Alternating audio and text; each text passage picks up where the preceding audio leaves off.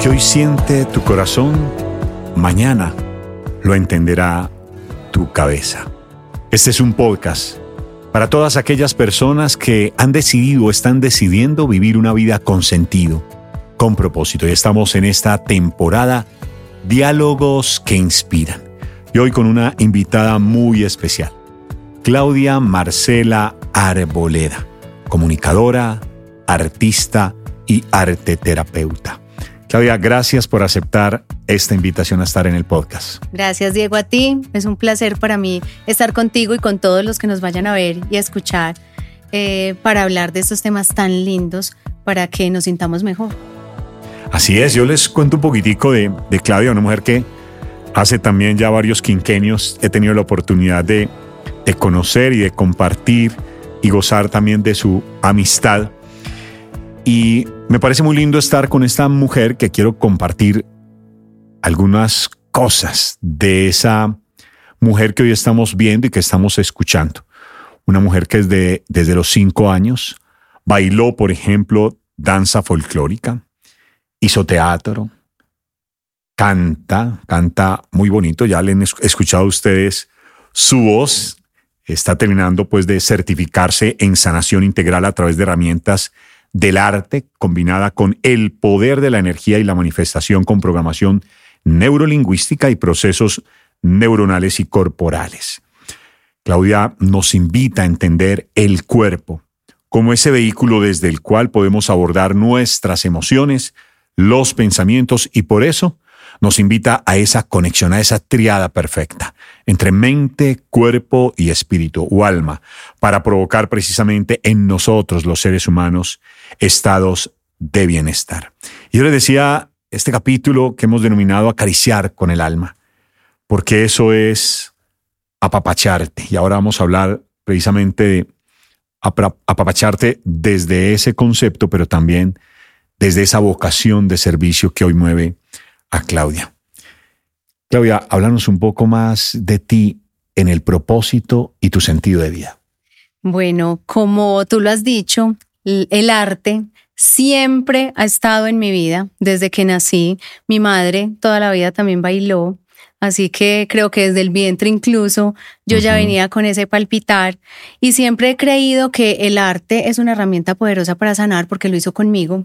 Digamos que gracias a él en momentos de violencia en Colombia, es algo que creo que todos vivimos, fue mi válvula de escape desde muy pequeña para yo aislarme también de ver el conflicto y poder ver el lado amoroso de la vida y creo que desde ahí conecté con mi propósito. Me di cuenta que a través de el movimiento consciente, mover mi cuerpo, de conectar con la música, de cantarla, de expresarla, de escribir, eh, era una herramienta poderosa no solo para mí, sino para entregarla al mundo. Entonces, creo que soy arte manifestándose y ese propósito se manifiesta a través de, de todo eso que he sido y con lo que yo crecí que es ese arte maravilloso en todas sus expresiones.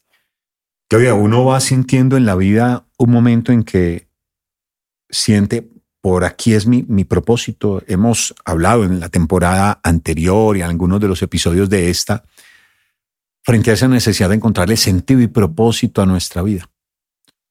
Cuando sientes, pasa algo en ti que te dice, este es el, el como lo, lo hemos manifestado, el indicador de mi vida, porque es donde tus ojos brillan. ¿Cuándo descubres eso? Sí, yo creo que nosotros el objetivo es vivir en propósito, más que estar, eh, ser el propósito es vivirlo.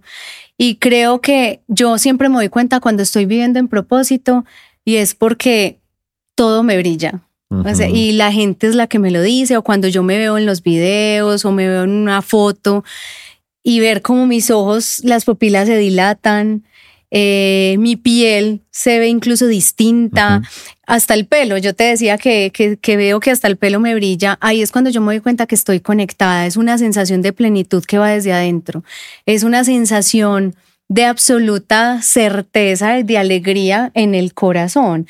Y cuando estoy desde ahí, yo ya sé que estoy viviendo desde mi propósito lo que yo vine a hacer a este plano terrenal. Hablaba hace un momento del apapacharte. Comencemos por hablar de eso que hay detrás del apapacharte. ¿Qué significa ¿Qué hay allí? Bueno, apapacharte es mi sueño cumplido, que ya nació hace tres años. Y apapacharte es justamente esa excusa para yo brillar, esa excusa para sentir lo que yo realmente soy y expresarlo al mundo.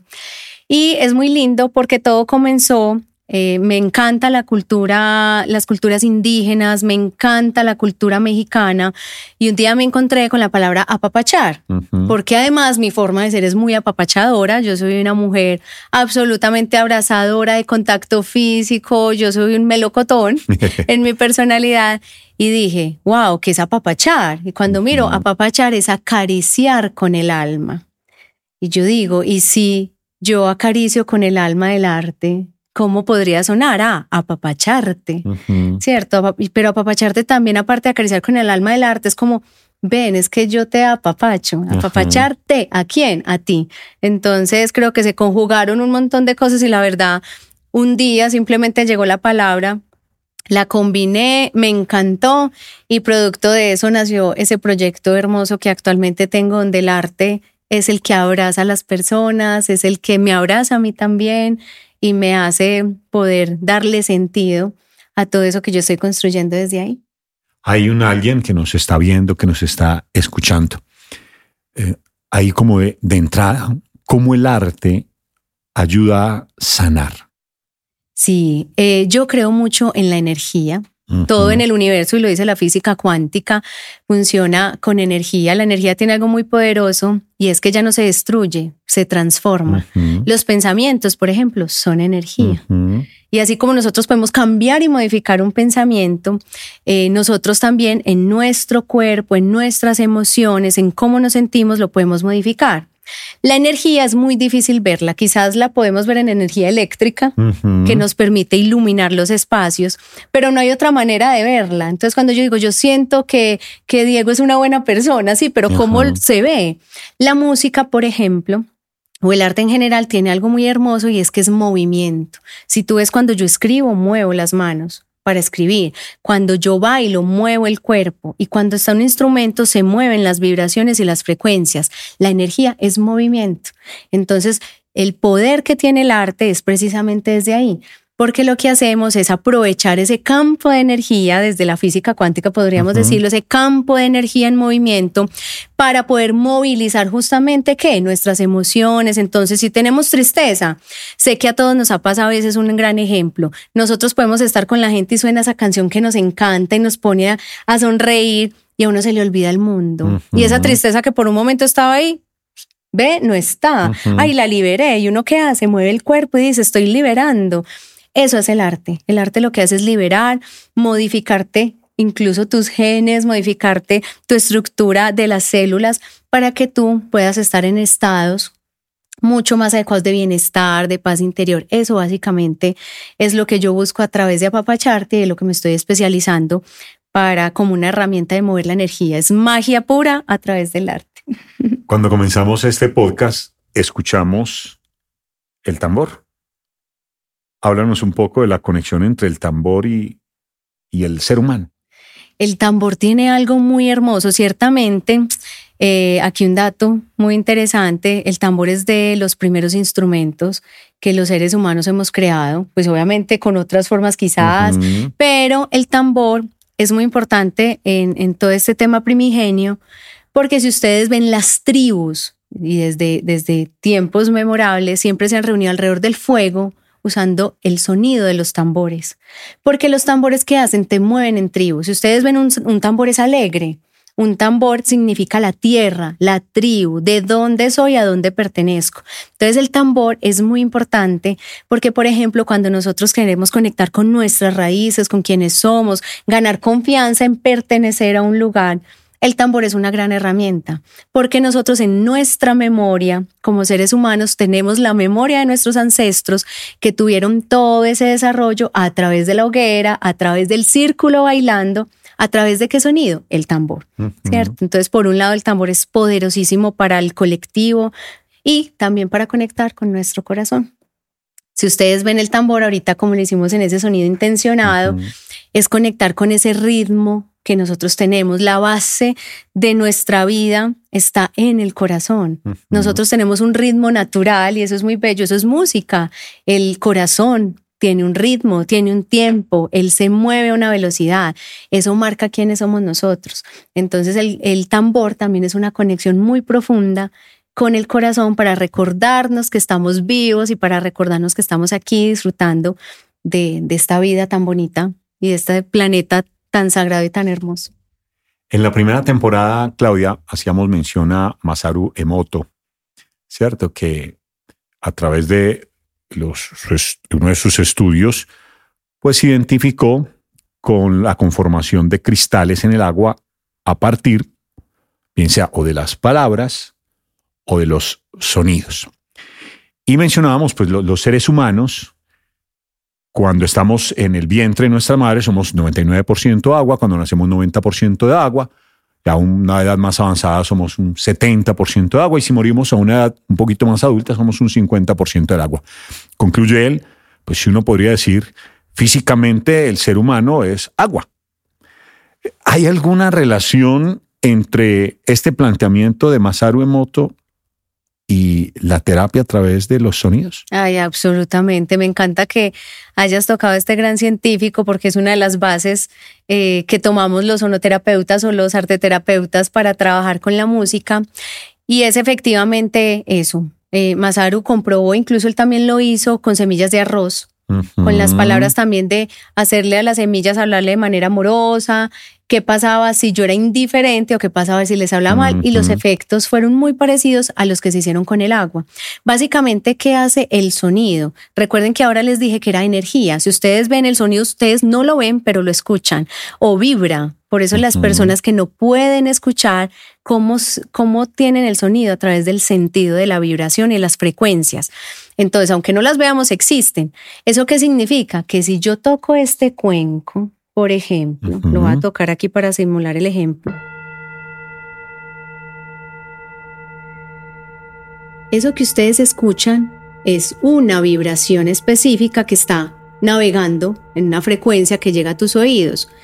¿Esto qué hace? Como es energía pura, así como hizo con el agua, lo que hace es llegar a nuestras aguas, a, nuestros, a, nuestra sangre, a nuestros órganos y genera unos efectos en nosotros, en nuestro cuerpo físico. Entonces, los instrumentos tienen cada uno, una guitarra suena como una guitarra porque tiene una frecuencia específica. Lo mismo pasa con el tambor, lo pasa con cada cuenco. Están supremamente intencionados en unas frecuencias sonoras específicas que generan ciertos estados en el cuerpo.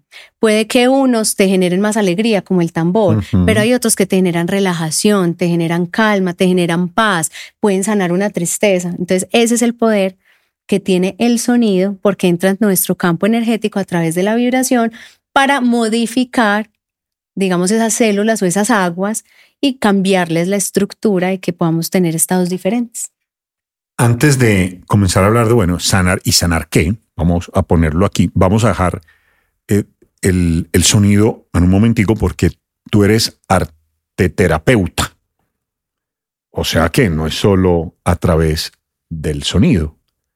¿Cómo sanar de otras maneras? Bueno, eh, hay muchas. Yo creo que todo en la vida es arte, la verdad. Pero hay otras dos que a mí me encantan y una la dijiste que yo desde muy pequeña bailé, o sea que en el cuerpo también he llevado la música, expresándola en movimiento y creo mucho en el movimiento consciente. ¿Cierto? En que nosotros a través de, de la forma en la que nos movemos entregamos información de cómo estamos, pero que también podemos intencionar nuestros movimientos para liberarnos de, de ciertas cosas. Entonces, una persona rígida, cuando a una persona le cuesta y en su corporalidad es, es como más rígido y, y, no se mueve tan fluido, quizás es una persona que en su vida cotidiana es muy rígida, le cuesta fluir. ¿Qué tal si con esa persona nosotros empezamos a llevarla que se mueva como el agua? El agua es fluida. ¿Cierto? Quizás esa persona, a medida que su cuerpo le va entregando al cerebro esa información, el cerebro va entendiendo que es una persona fluida. Porque aquí eh, vamos a un tema de neurociencia y es que se ha comprobado científicamente que lo que nosotros hacemos en el cuerpo llega a nuestro cerebro y podemos reprogramarlo también. ¿Cierto? Entonces, si nosotros a nuestro cuerpo que estaba, nuestra, nuestras neuronas estaban acostumbradas a la rigidez al caminar, ya tiene esa memoria de la rigidez, y yo le voy entregando información de que estoy fluyendo y de que mis movimientos son más suaves, las neuronas empiezan a hacer conexiones diferentes. Le estamos diciendo a nuestro cerebro incluso que estamos más fluidos y más suaves. Y eso manda información a las emociones, generan las hormonas y en ese sistema nervioso central otro tipo de información nueva que estamos construyendo a través de qué? Del movimiento. Entonces miren que es una herramienta supremamente poderosa y la escritura creativa, que la escritura es supremamente liberadora, lo que hace y es muy utilizada por los psicólogos. Porque lo que hace es sacar del inconsciente. A veces nos cuesta mucho expresar en palabras o eh, sentimientos, como es que es que eso me genera malestar. Sí, pero ¿cómo me lo genera? Y uno empieza a escribir y se da cuenta y cuando menos pienso dijo, es que me da rabia que él no me hable. Ahí tu inconsciente sacó toda esa información que no fuiste capaz de procesar con la palabra y ahí la escritura se vuelve poderosa porque traes una información que estaba súper almacenada para que tú la puedas resolver. Entonces, miren cómo a través de esas dos herramientas sencillas y el arte tiene algo muy bello, está al alcance de todos. La música está al alcance de todos, nuestro cuerpo para movernos está a nuestro alcance, escribir también. Entonces creo que es algo que no tenemos que ir a coger de una cajita y comprarlo, sino que está a disposición de todos para, para poderlo tener y aprovechar. Y aquí voy a hacer una invitación, una autopromoción de la importancia de la escritura en la primera temporada. Les invitamos, si no la has escuchado, yo te invito para que vayas y veas el episodio cuando hablamos de el diario como una herramienta poderosa, y que lo he manifestado no solo aquí es contar un conocimiento, sino dar fe de la experiencia que vivimos y esas experiencias que representan para nosotros transformación. En mi caso, pues el diario es una herramienta diaria, todos los días en mi hora sagrada a las 5 de la mañana. Uno de los momentos de esa hora sagrada es el diario, así que ahí los invito para que vayan a este episodio de la primera temporada. Claudia, el sonido, el cuerpo, el movimiento de nuestro cuerpo y la escritura creativa. Estas son tres herramientas desde la arte terapia que tú nos, nos recomiendas, que das testimonio porque lo has vivido y además acompañas a personas a sanar a través del, del arte terapia. ¿Sanar qué? Bueno, sanar es un es una palabra tan bella, tan amplia, pero a la vez puede ser tan dolorosa. Porque todos tenemos muchas heridas y tenemos heridas del alma y, cada uno, eso no es como hay unos, unos tienen heridas y otros no, no, todos tenemos heridas y esas heridas profundas buscan salir algún día. Ellas se expresan a través de sucesos, de personas, el espejo, la pareja, el trabajo, eh, entonces ahí es cuando llegan ese tipo de herramientas para ayudar a que la persona sane, porque yo creo que no es que yo a través de apapacharte con la música te sane, no, yo lo que hago es darte elementos y herramientas movilizadoras para que tú hagas tu propio proceso de sanación. ¿cierto? Que incluso sin necesidad de que yo esté, tú puedas decir, ve, me gustó cómo me sentí con los cuencos, estoy en un momento donde estoy entrando en un estado de depresión, yo elija buscar en una plataforma musical, escuchar en la noche cuencos y yo ya lo elija solo, ¿cierto? Entonces es simplemente dar herramientas para que las personas descubran esas... Eh, eh, esos elementos que pueden ayudarles a sanar. Uno, creo que yo solo soy y el arte somos solo un canal para que esas personas sanen qué? Lo que tú dices, heridas, ¿cierto? Buscar esa niña interna o ese niño interno que de pronto está dolido por un abandono, por un rechazo, por la soledad, em, y que podamos de alguna manera movilizar. Yo siempre he creído que para sanar hay que remover. Un, un campesino cuando quiere sembrar un nuevo cultivo, lo que hace es arar la tierra, removerla, a veces hasta quemarla, para poder que esa tierra surja una nueva semilla. Nosotros tenemos que remover, no hay que tenerle miedo al remover, a que salga el dolor, porque el dolor nos entrega información y creo que a través de estas herramientas, justamente lo que yo promueves eso, que salga el dolor, que tú lo veas, lo reconozcas en el cuerpo, a través de las sensaciones del sonido o escribiendo y que con esos elementos digas, ah, es que mi niña está herida, es que tengo miedo al abandono. Entonces lo que voy a hacer es coger ese miedo al abandono y decir cómo lo puedo sanar y ya tomar estos, estas herramientas e incluso apoyarse en otras, ir a un psicólogo, ¿cierto? Y complementarlo para poder que se den esos procesos de sanación. Hecho, con nuestra neuropsicóloga, que también estuvo invitada, está invitada a esta temporada, Franceli Valencia Morales, los invito para que escuchen ese episodio si acaso no lo han visto o escuchado, porque hablamos precisamente de esas cinco heridas del alma y también el llamado a sanarla.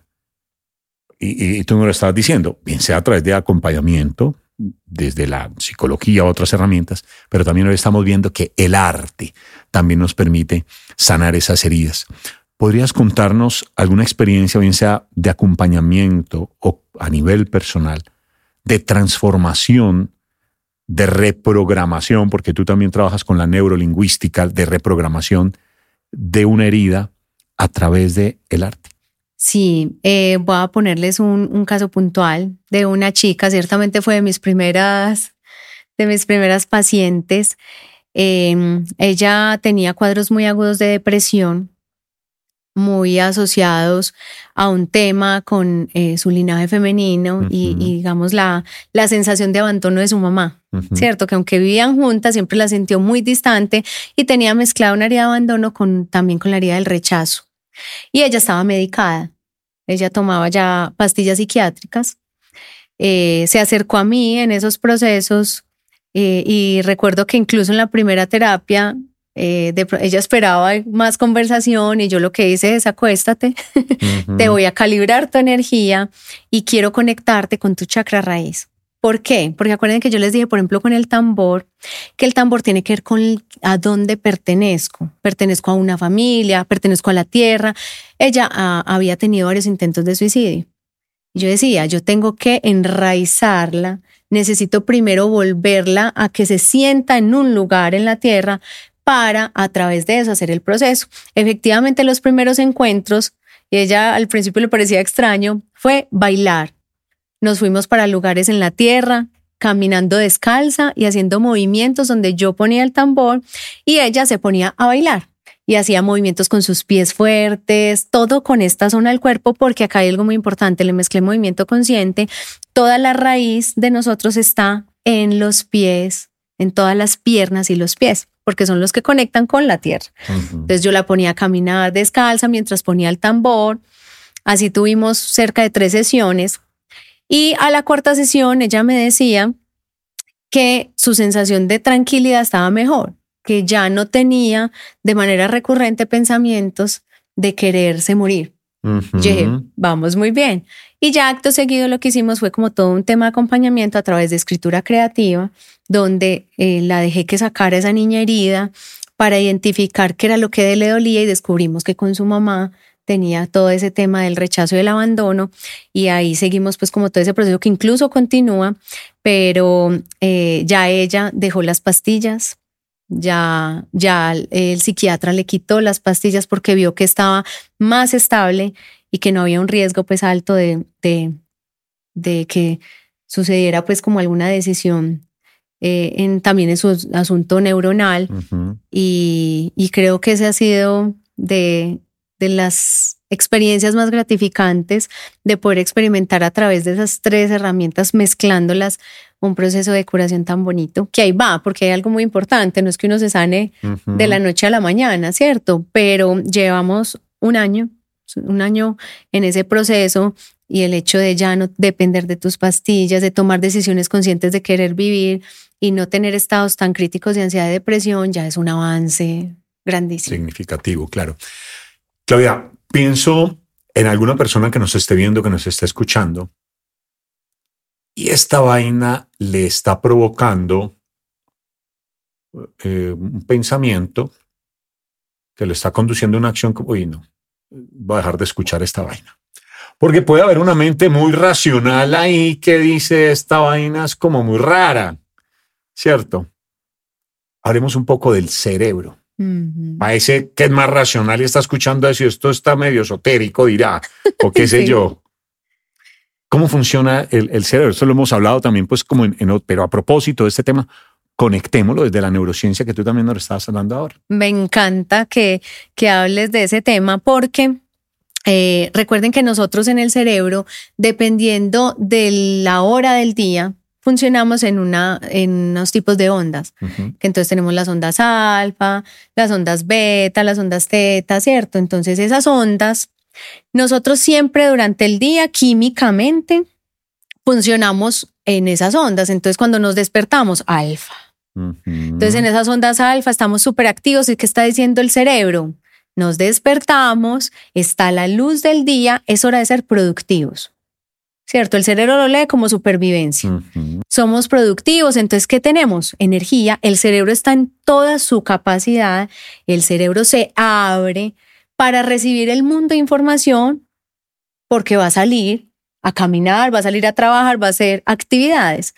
Entonces, ahí, por ejemplo, nosotros no es recomendable que yo te ponga un cuenco o que te ponga una campana o música de un piano para irnos no muy lejos, o una guitarra sonando súper tranquila mientras estás trabajando, porque ¿qué estás haciendo? Las ondas del cerebro se combinan con las ondas del sonido de los instrumentos. Si yo te pongo con unas ondas alfa, unas ondas de más baja frecuencia, se los voy a poner en este ejemplo, las ondas, las ondas alfa, cuando hay más actividad, el cerebro está haciendo esto. Entonces son onditas súper rápidas, muy pegaditas, porque necesita mucha actividad, mucha actividad. Pero cuando yo estoy en el estado, por ejemplo, antes de dormir, las ondas son más amplias, pero más lentas, porque el cerebro se está relajando. Funciona como cuando nos leen el corazón. Cuando está más aceleradito, es más rápido. Cuando está pues está más pausado, es más, más lento. Entonces, la música, ¿cómo se utiliza ahí? Por ejemplo, yo no te puedo con ondas alfa cuando estás así ponerte una música que tenga esta onda cascadas, soniditos de los pajaritos, porque lo que voy a hacer es decirle al cerebro, ven, tú no estás en estado de actividad, tú estás en estado de dormir. Entonces, ¿qué vas a hacer en el trabajo? Te va a empezar a dar sueño. Te vas a desconcentrar porque tu cerebro cambió de frecuencia. Entonces uno lo que hace también con la musicoterapia a través de los procesos y en conferencias, en charlas que, que lo explico, es aprovechar la música, por ejemplo, para los estadios o los momentos adecuados. Si yo quiero entrar en estado de relajación, escucha la cascada, los pajaritos, escucha música, una música instrumental que te encante. Pero a la hora de trabajar, si te gusta estar con música, por ejemplo, escucha algo más movidito, ¿cierto? Que te permita, ¿qué hace? Mantener el cerebro en actividad en actividad, en actividad para que tú puedas tener más capacidad creadora. Por ejemplo, a la hora de tener una idea o vas a presentar un proyecto, tú necesitas energía, pon música que te dé energía. Así funciona, digamos, lo que hacemos es poner a resonar la vibración de la música con la vibración de nuestras ondas cerebrales. Es posible mezclar dentro, dentro de ese proceso entonces la música, no lo estás diciendo, y la escritura. Y como el proceso integral. Esto como para dar herramientas a la persona que nos está viendo, nos está escuchando. Cómo vivir una experiencia que yo pueda en ese viaje personal, un viaje de vuelta como llamamos nuestra primera temporada, trabajar en mí a través de herramientas como las que tú nos estás planteando. Claro, tú puedes hacer algo. Si estás en momentos, los estados de meditación, por ejemplo, las ondas del cerebro están en un punto medio ni están tan aceleradas, ni están las frecuencias tan lentas como cuando vamos a dormir. Tú en esos momentos, ¿qué puedes hacer? Escucharte una música relajante, ponerla con un olorcito rico que te guste y dedicarte a escribir. Ese momento es muy importante. Dicen que ese momento antes de que te dé sueño y te vayas a la cama, es un momento en el que el cerebro está ni tan activo, pero tampoco está dormido. Entonces está en un momento donde es más fácil que la información entre a tu inconsciente.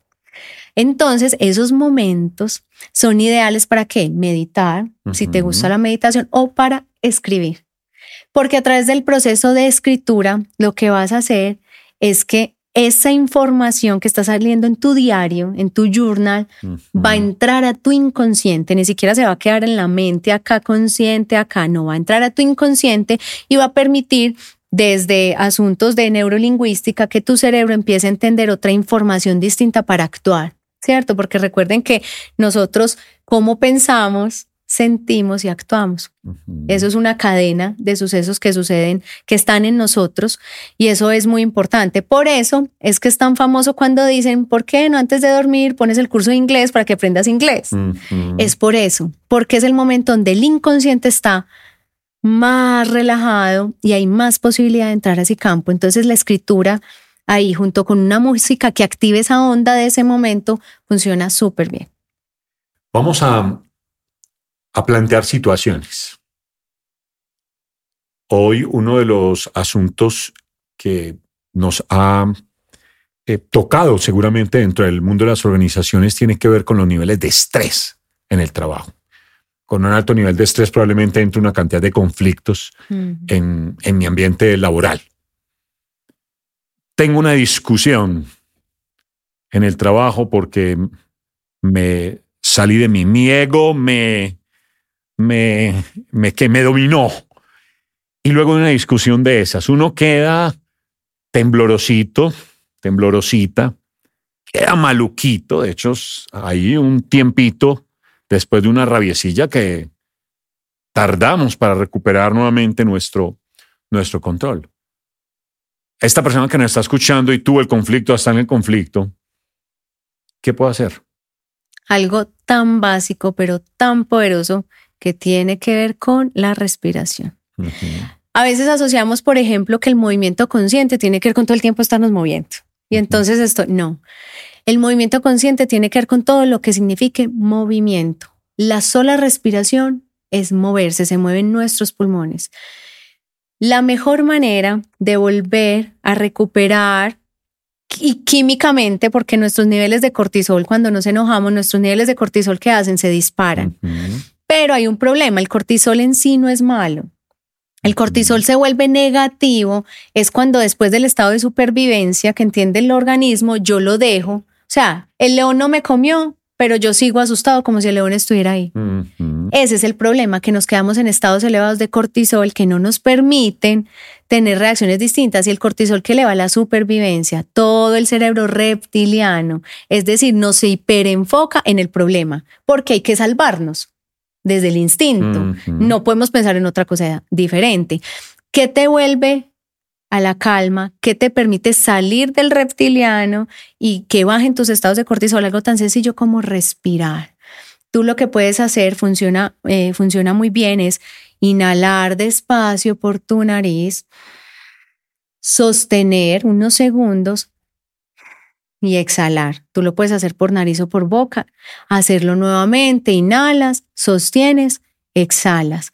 Porque la respiración que hace lleva oxígeno a todo tu cerebro, a todo tu cuerpo y por ende lleva más oxígeno al cerebro y hace que las neuronas se expandan y que te, se conecten más y que tengas más capacidad de raciocinio y por lo tanto digas, ay, me enojé más de la cuenta, ay, mejor me retiro un ratito y me quedo en silencio para hablar. ¿Cierto? Eso es lo que hace la respiración. es un ejercicio de movimiento consciente muy poderoso, pero que a veces se nos olvida. Aplica para el enojo con el papá o la mamá. Con Aplica para el enojo con, con su pareja, aplica con el enojo con, con el jefe, con el amigo, etcétera. Claudia, otra situación. Después de la COVID, se dice que la nueva pandemia tiene que ver con las enfermedades mentales y según la Organización Mundial de la Salud, más de 390 millones de personas en el mundo padecen o padecemos alguna enfermedad mental. E incluso la, eh, a nivel panamericano se dice que solo dos de cada diez personas realmente están diagnosticadas. Ocho podemos ir por la, por la, por la calle en nuestro día a día y no sabemos que padecemos alguna enfermedad. Digamos que otros lo saben o lo sabemos. ¿Qué podemos hacer si estamos en una situación de esta, independientemente de que por supuesto siempre será la invitación buscar especialistas para que nos acompañen en ese proceso. Eh, desde las herramientas que tú tienes, ¿qué podría recomendarnos? Bueno, por ejemplo, eh, una persona que sufre de ansiedad. Eh, la ansiedad se da por una sensación y un exceso de futuro, ¿cierto? De pensar mucho en lo que va a pasar. Venga, es que si hago esto, ¿qué pasa? Es que, es que si sucede esto, ¿será que me va a ir bien? Como la ansiedad es una eh, necesidad urgente de saber el futuro y de estar allá, se nos olvida la presencia. Y una de las cosas que más puede ayudar, por ejemplo, a la ansiedad es estar en presencia.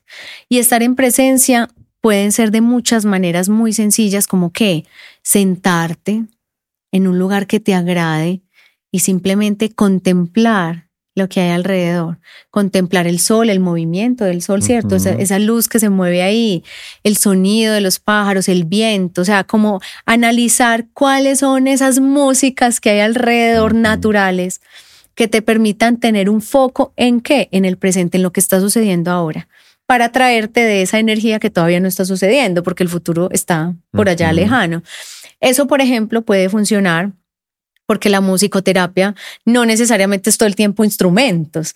La música está en absolutamente todo, incluso en nuestra voz.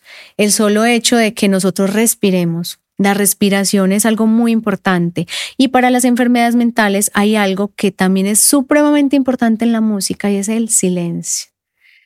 En la música no podemos olvidar el silencio. Y el silencio se encuentra en la quietud. ¿En la quietud de qué? Entonces en el movimiento, así como en la música está el silencio, en el movimiento consciente está también las pausas. Darse momentos de pausas, donde respiro consciente en el aquí y el ahora, donde me permito contemplar lo que está aquí en la presencia, en el silencio. Herramientas como esas funcionan muy bien para eh, situaciones que ya son muy extremas, obviamente acompañadas de, todo de todos esos procesos eh, psicológicos o psiquiátricos que también son muy importantes y medicinales, pero creo que en, en momentos tan grandes como esos, el silencio, la contemplación y la quietud son las mejores herramientas para poder generar estados de calma que te permitan transitar mejor esos momentos. Qué bien, Claudia ya para ir entrando en nuestro bloque de, de cierre, pero ahorita les vamos a hacer, de hecho, una, una invitación. Volvamos al origen de nuestra conversación. Apapacharte. Abrazar desde el alma, mm. con el alma. ¿Cómo aprender a abrazarnos con el alma cuando la sociedad, quizás de familia, Ahora no vamos a cogerla como dijimos en la primera temporada con nuestros papás o con nuestros mamás, no, ellos actuaron desde los recursos internos que tenían.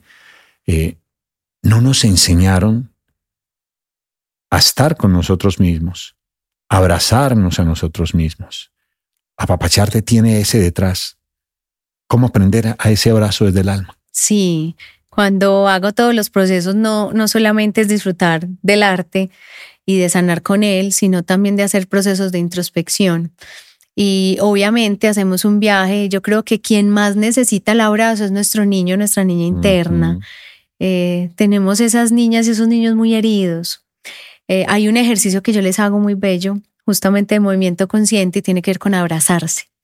Incluso ese ejercicio del abrazo lo que hacen es, lo que hacemos es cogernos y apretarnos y abrazarnos con todo el amor mientras nos decimos palabras bonitas y hacer simular el arrullo de la mamá. Donde hacemos como, y con las palabras, ahí sí viene el canto, nosotros hacemos sonidos con nuestra voz, el mm, este arrullo, por ejemplo, lo que hace es sanarnos esa niña o ese niño herido. Entonces, eh, a través de un ejercicio tan, tan bonito y tan natural, porque lo tenemos con nuestras mamás, podemos, podemos hacerlo, pero la invitación es a que abracemos lo que somos, abracemos eh, nuestra verdad, aceptemos el abrazo de otros también, porque a veces somos nosotros mismos los que rechazamos el abrazo de otro. Y, yo creo que el primer paso, y, y, sé que es muy transversal a lo que tú nos enseñas a través de los podcasts y de mucho de tu contenido, y es el amor es la línea transversal y yo particularmente creo que el amor es la ley universal. Cuando todo está atravesado por el amor, ahí es cuando florecen todas las cosas. y el hecho de que nos abrace es reconocer ese amor que somos y en la medida que nos reconozcamos en el amor ya nos estamos abrazando y por ende vamos a abrazar al mundo con amor, vamos a abrazar las heridas del otro. Entonces creo que la esencia y ese eje transversal es el amor, es el amor hacia nosotros y hacia, y hacia los demás. Pero ahí les dejo ese ejercicio tan lindo para que sanemos y abracemos esa niña herida que necesita amor. Y esta es una invitación a propósito del amor, una invitación amorosa si cuando escuchamos este tipo de conversaciones, que lo que buscamos desde estos diálogos es inspirar, que al escuchar a personas como Claudia podamos tener un referente con el cual podamos conectar y tener un llamado a nuestra propia acción, hacernos cargo. Nadie podrá hacer nada por nosotros que nosotros individualmente no seamos capaces de decidir. A veces nos vamos a culpar a otros seres humanos de las cosas que nos suceden, de lo que decidimos, y no es el otro. Se trata de mí. Y yo creo que ese es parte del abrazo interior que hay que darnos. Abrazarnos con el alma para reconocer nuestras heridas, pero ocuparme de sanar las heridas. El arte, como lo hemos hablado en este episodio con Claudia, es una forma y habrán otras. En esta temporada te estamos dando formas y herramientas. ¿Qué tal si antes de cerrar, Claudia, no sé si el tambor, no sé si el cuenco, nos regalas alguno de los sonidos de la de, estos instrumentos. Vámonos con el cuenco. Los invito en estos segunditos a que cierren sus ojos y simplemente se dejen llevar por esa vibración y que entre al campo que quiera entrar de, de todo su cuerpo y de su ser.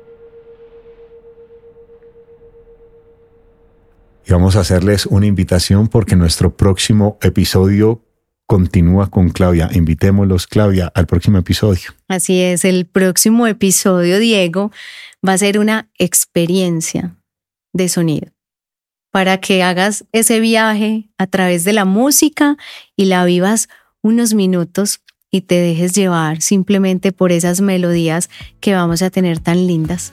Esa va a ser esa experiencia. Si la gratitud es la memoria del corazón, Claudia, de corazón, gracias por acompañarnos en este episodio y en esta temporada. Si la gratitud es la memoria del corazón, gracias a ustedes por escucharnos y también por compartir este contenido a quien tú sientas el llamado que debe verlo, que debe escucharlo. Gracias por acompañarnos. Este es el podcast de Diego Salazar.